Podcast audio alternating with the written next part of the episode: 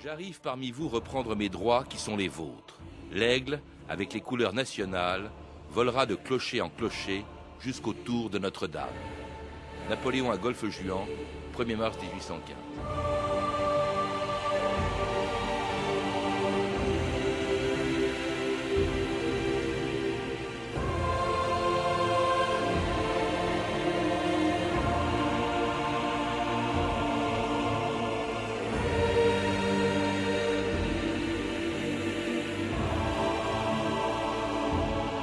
2000 ans d'histoire.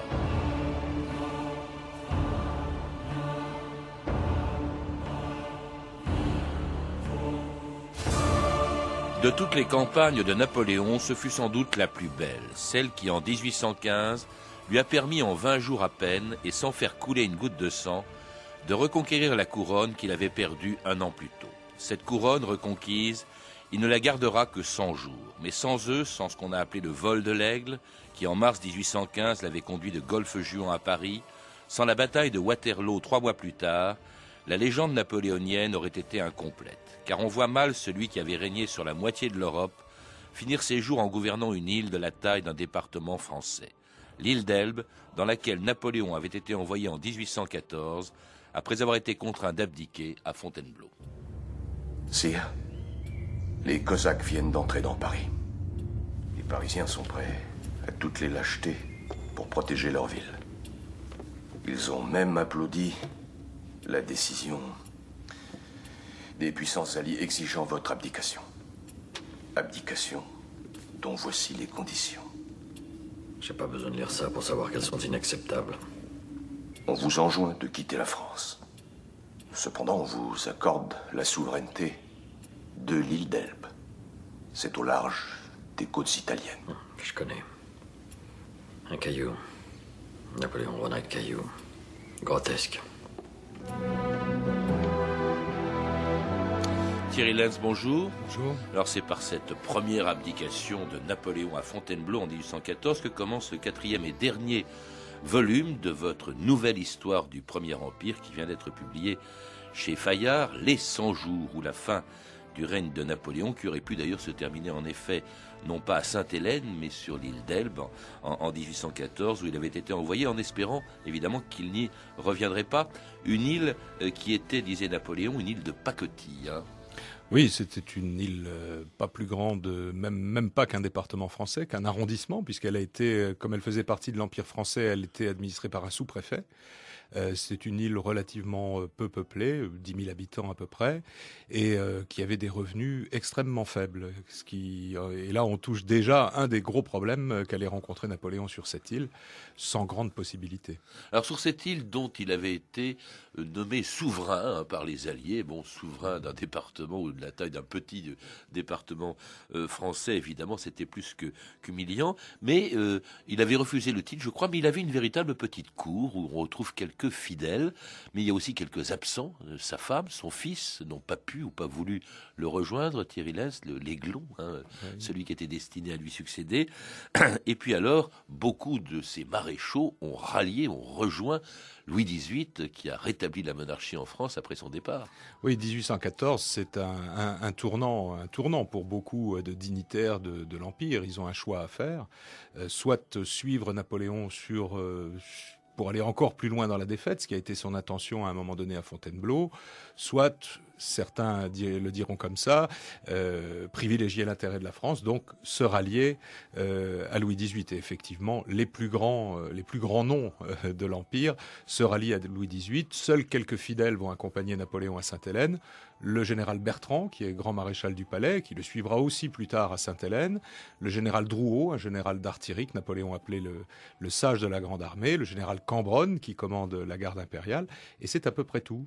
Euh, le reste, à l'île d'Elbe, sera composé de dignitaires, entre guillemets, euh, recrutés localement. Hmm.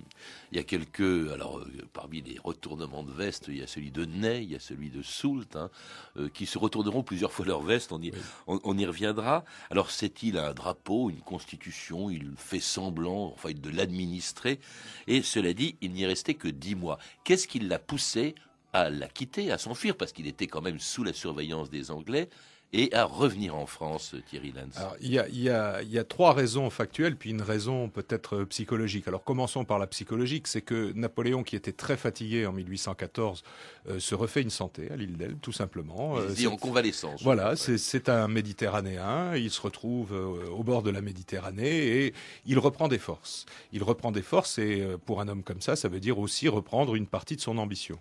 Et puis sur le plan des faits, il y a un certain nombre de mauvaises nouvelles qui lui parviennent. La première, c'est que euh, le roi Louis XVIII, qui s'était engagé à lui verser une pension de 2 millions par an euh, pour entretenir son train de vie en quelque sorte à l'île d'Elbe, ne lui versera pas cet argent.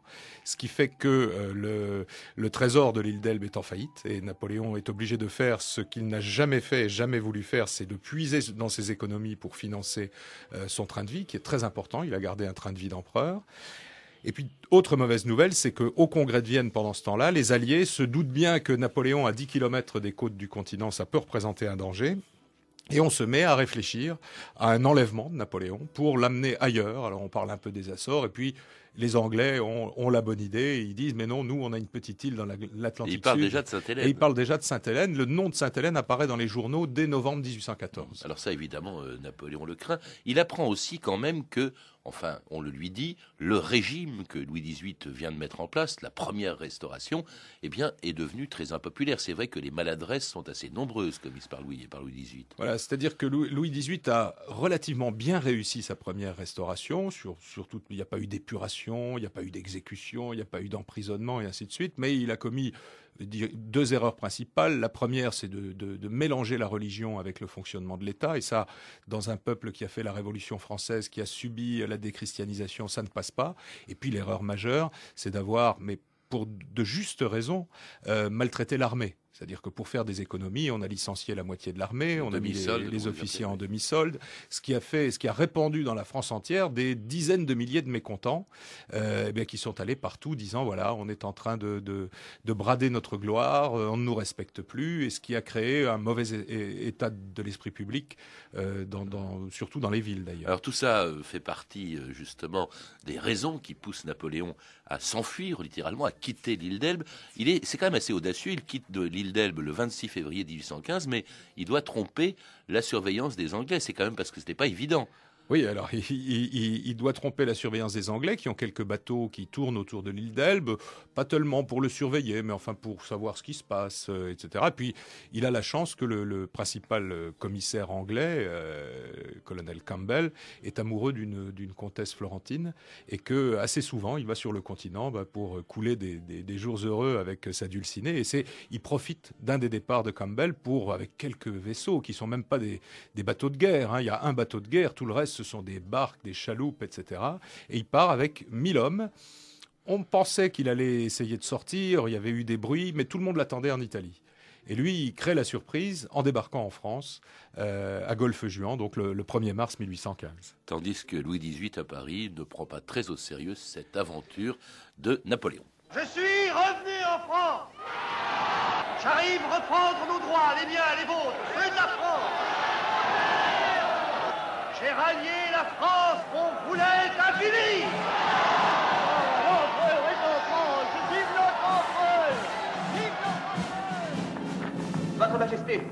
Le monstre s'est échappé de l'île d'Elbe. Prions Dieu qu'il soit assez fou pour débarquer en France. Évitons de dramatiser. Napoléon et sa petite escorte, un millier d'hommes, sont pas très dangereux. Encore. Monsieur le maréchal Soult, vous conserverez le commandement de la garnison de Paris. Monsieur le maréchal Ney, c'est vous qui le premier aurez à affronter l'usurpateur. Je sais que vous l'aimez. Dans le temps, je l'aimais. Mais je promets à votre majesté de ramener le monstre à Paris dans une cage de fer. Alors on connaît cette célèbre formule de Ney qui ne ramènera certainement pas Napoléon à Paris dans une cage de fer, mais qui va rallier Napoléon après avoir rallié Louis, euh, XVIII. Alors cela dit, on a entendu dans un premier extrait de film, euh, dans un film de Bondarchuk, on a entendu l'accueil fait euh, à Napoléon par euh, les Français, quand il arrive à Golfe-Juan le 1er mai, les mots qu'on a entendus, c'est la déclaration qu'il fait, mmh. le 1er mars, pardon, la déclaration qu'il fait en arrivant sur les côtes euh, françaises. Vous parlez d'un mythe, de, euh, que quand Napoléon invoque le fait qu'il a été appelé par le peuple français, vous parlez d'un mythe, Thierry Lance. Oui, il n'y a, pas eu véritablement euh, d'appel du peuple. Les, cris, les hurlements de joie qu'on entend là sur l'extrait de, de Bandarchuk, évidemment, n'ont pas eu lieu, et en tout cas pas euh, à Golfe-Juan, où Napoléon est resté quelques heures pour immédiatement emprunter une route euh, totalement détournée des grands axes par les Alpes, la fameuse route Napoléon d'aujourd'hui, parce qu'il savait très bien que dans certaines provinces, il serait mal accueilli. Il avait déjà en 1814, lorsqu'il a rejoint l'île d'Elbe, il a traversé la Provence sous les colibets, on a failli l'assassiner. C'est pour ça qu'il passe pas par la vallée du Rhône. Voilà, il passe pas par la vallée du Rhône, il remonte par les Alpes. Il y a probablement quelques complicités, en tout cas jusqu'à Grenoble, qui, qui l'aident. Et puis, ça va tellement vite, si vous voulez, que la nouvelle n'aura même pas le temps de se répandre. Quand Napoléon va arriver le 20 mars euh, à Paris, euh, les trois quarts de la France ignorent même totalement qu'il est rentré. Alors, plutôt que de passer donc justement par la vallée du Rhône, ce qui aurait été plus logique, il emprunte ce qu'on a appelé plus tard la route Napoléon. Il passe par Digne, par Gap, par Grenoble, vous le disiez. Grenoble, au sud d'ailleurs de, laquelle euh, Napoléon se heurte à un premier obstacle, un régiment de ligne dont le commandant est décidé à arrêter euh, Napoléon, dont l'aventure aurait pu s'arrêter là. C'était le 7 mars 1815 dans le défilé de la Fraie. Je vous en conjure, abritez-vous derrière vos hommes. Et laissez-moi essayer de parlementer. Avec les armes à la main, rangez-moi donc ça, Cambronne. Je reconnais leurs insignes. C'est le cinquième de ligne. Soldats du cinquième de ligne Je suis votre empereur À mon commandement Feu Soldats S'il en est un parmi vous qui veuille tuer son empereur, me voilà.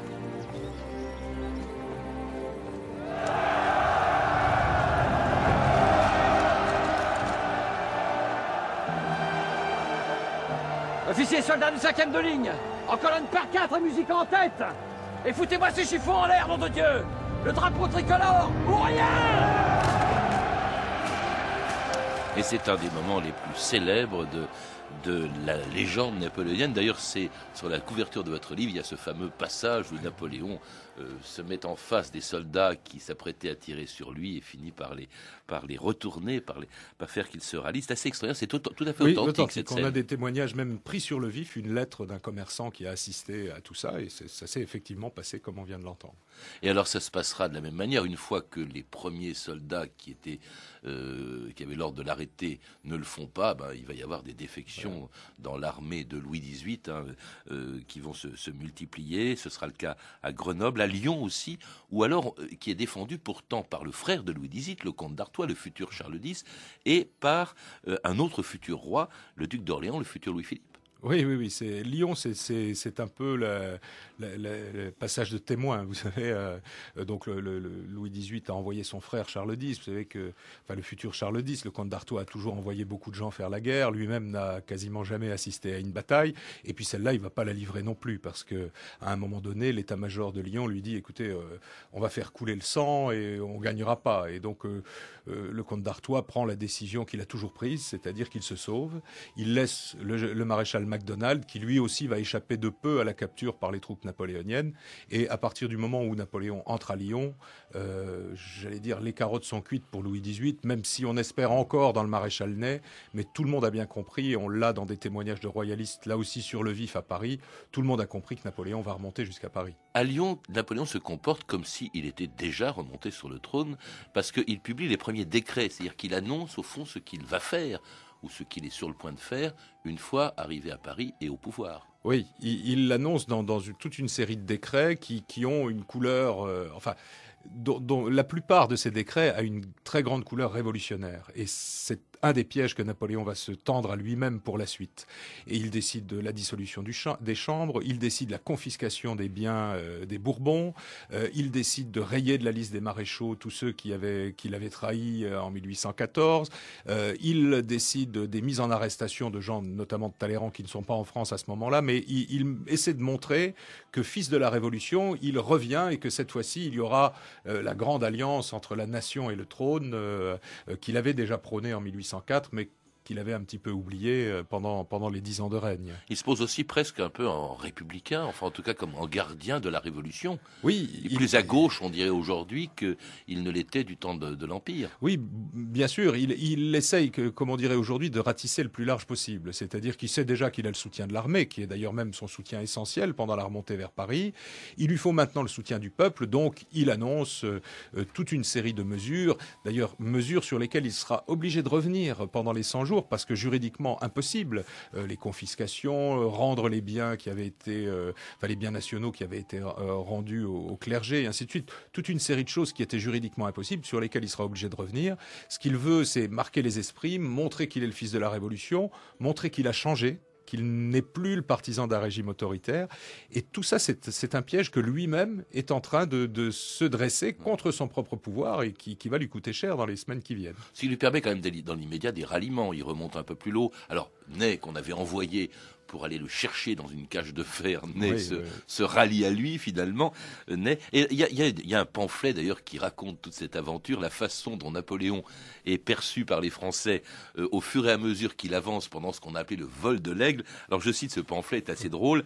Le, alors ça c'est quand il arrive donc euh, à Golfe Juan. Le monstre a quitté l'île d'Elbe, le brigand a débarqué dans le golfe de Cannes, l'usurpateur est entré à Grenoble, le Corse a reçu les autorités à Lyon. Bonaparte voit son armée renforcée par celle du maréchal Ney.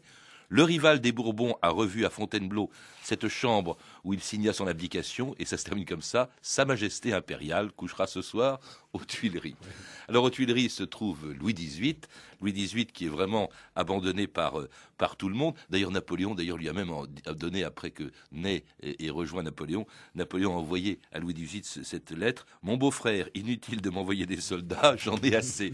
Et le beau-frère, donc Louis XVIII, eh bien, euh, et se retrouve tout seul et contraint, euh, n'arrivant pas à arrêter Napoléon, contraint finalement de quitter Paris dans la nuit du 19 au 20 juin, quelques heures avant l'arrivée de Napoléon.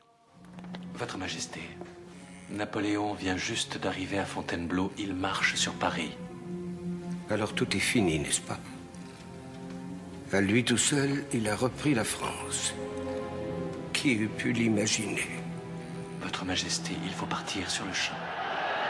Ah Il est à Paris, à Paris, l'empereur est là La France va revivre Vive la France Le héros est de retour Conacourt, Molien, Molly, couchez. Venez me voir dans une demi-heure. Nous avons un petit problème à résoudre. Lequel, sire Lequel Quand la France se réveillera demain matin, il faut qu'elle ait un gouvernement. Monsieur le maréchal Soult, je vois que vous avez reçu mon invitation. Oui, sire. Vous n'êtes plus ministre de Louis XVIII, d'après ce que je crois savoir. Cela va de soi, sire. Cela va de soi, Soult. Silence Je vous nomme chef d'état-major. Vous acceptez? J'accepte, sire. J'en suis heureux. Tout est bien qui finit bien.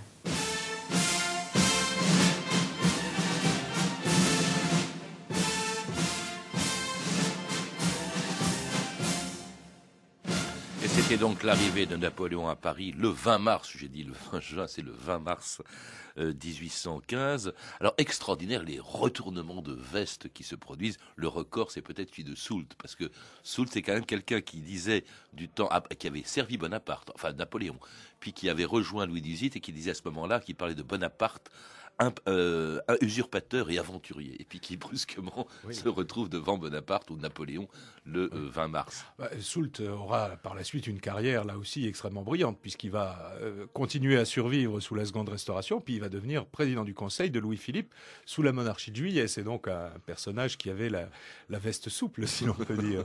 Euh, mais oui, mais il y a aussi une question qu'il faut se poser, c'est que faire dans ces cas-là? C'est-à-dire que Napoléon arrive euh, dans une capitale euh, qui est euh, é- époustouflée si l'on peut dire. Euh, Le, le roi part le matin, Napoléon rentre dans, dans la nuit qui suit. Euh, tout ça se fait par surprise, en un temps record, hein, euh, 20 jours entre euh, Golfe Juan et Paris. On n'a pas eu le temps ni de prendre Sans une goutte de sang, sans une goutte de sang. Alors il y a eu Euh, directement sur la route de Napoléon, il n'y en a pas eu, mais il y a eu des manifestations réprimées dans Paris par, par les troupes royalistes. Il y a eu quelques morts, mais enfin, c'est vrai qu'effectivement, Chateaubriand a raison, c'est la conquête d'un pays par un seul homme. Quoi, Chateaubriand qui était royaliste. Hein, qui était royaliste, qui part d'ailleurs avec Louis XVIII et va rester avec lui. Mais si on se met à la place de ces dignitaires, on se dit que faire d'autre? Que faire d'autre? Alors, il y, y, en a qui veulent assurer leur carrière, et il y en a un certain nombre aussi qui ont un peu l'intérêt national chevillé au corps.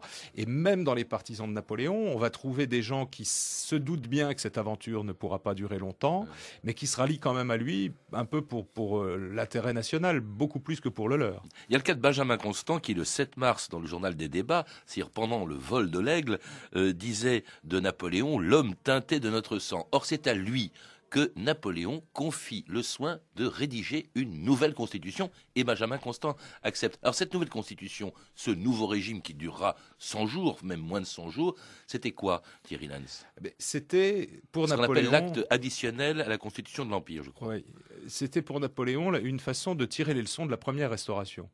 Au moment de son retour, Louis XVIII n'a pas rétabli l'ancien régime, contrairement à ce qu'on peut dire parfois ou on peut entendre parfois.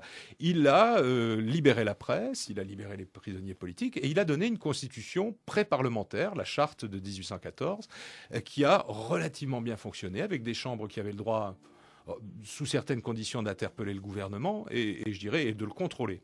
Et quand Napoléon rentre à Paris, il se rend bien compte qu'il ne peut pas remettre en vigueur les vieilles constitutions impériales, qui étaient des constitutions un peu autoritaires, qui donnaient tout le pouvoir au chef de l'État. Donc, euh, il a promis, pendant sa remontée, qu'il allait tenir compte de tous ces changements, et il est bien obligé de le faire en arrivant. Et pour le faire, il appelle le penseur libéral de ce moment-là, donc Benjamin Constant, qui effectivement l'a copieusement insulté pendant le retour de l'île d'Elbe, s'est ensuite caché pendant quelques jours, mais comme tous ces gens se connaissaient, Constant était un ami de Joseph et de Lucien Bonaparte, on est allé discuter avec lui et il a fait savoir qu'il était disponible. Et donc Napoléon s'est là aussi un peu laissé faire. Et il a laissé euh, Constant rédiger cette constitution, ce qui a entraîné des conséquences euh, importantes sur le plan politique, parce qu'on a organisé des élections législatives que Napoléon a perdues, il a perdu ses élections législatives. Ce sont les libéraux qui sont arrivés en masse à l'Assemblée. Donc déjà, il avait des ennemis à l'intérieur. Deuxième échec, on l'oblige à organiser des municipales, les premières élections municipales de, l'ère moderne au suffrage universel. Il les perd. Les électeurs euh, reconduisent les maires royalistes. Et puis, alors, il organise le plébiscite, outil napoléonien par excellence, et il le perd aussi, euh, moins de 20% de participation. il le gagne, 90% de, oui, de oui, plus de 90%, mais effectivement... 20% de participation, alors qu'habituellement, on était plutôt aux alentours de 40-50% dans les autres euh, plébiscites organisés par lui. Donc on voit bien, euh, pour revenir sur la question que vous posez tout à l'heure, soutien populaire sûrement pas, en tout cas par rapport aux indicateurs qu'on a, qui sont ceux-là, mais on en aura d'autres, euh, les, contributions qui ne rentrent pas euh, et la conscription qui fonctionne assez mal. Cela dit donc, entre son arrivée le 20 mars et Waterloo, il y a très peu de temps, en fait, le vrai problème pour Napoléon n'est pas tellement ce ne sont pas tellement les problèmes intérieurs, c'est ce qui se passe à l'extérieur, car avant même qu'il arrive à Paris, pendant le vol de l'aigle, il a reconstitué euh, contre lui, en fait, la coalition euh, qu'il avait renversée un an plus tôt. Oui, Napoléon, d'ailleurs, il le dira lui-même à Sainte-Hélène, il a commis une erreur, c'est qu'il a débarqué en France au moment où le Congrès de Vienne était encore réuni. Et quand on apprend son débarquement, Talleyrand, encore lui, euh, réussit à convaincre les puissances de publier une déclaration qui mette Napoléon hors la loi. Et donc, on fait marcher les armées vers la France. Ils ont osé. Ils me dénoncent comme ennemi de l'humanité. Toute l'Europe part en guerre contre moi. Pas contre la France, mais contre moi. Quelle nouvelle attend de Wellington? Toujours à Bruxelles, si. Toujours avec le vieux Blücher C'est eux qui nous déclarent la guerre. On le leur fera payer. Oui, on le leur fera payer, et puis je signerai la paix sur le cadavre du duc de Wellington. Ce sera la plus belle des paix. Les armées de Wellington et de Blücher se sont séparées, sire. Séparées? Oui, sire. je me demande ce que l'histoire dira de ces hommes. voilà mon plan. Nous allons surprendre Blücher à droite et après nous foncerons sur Wellington. Oui, ici. Une offensive est claire. Je les désorganise. La victoire dépend de cette première bataille, comme un maringot.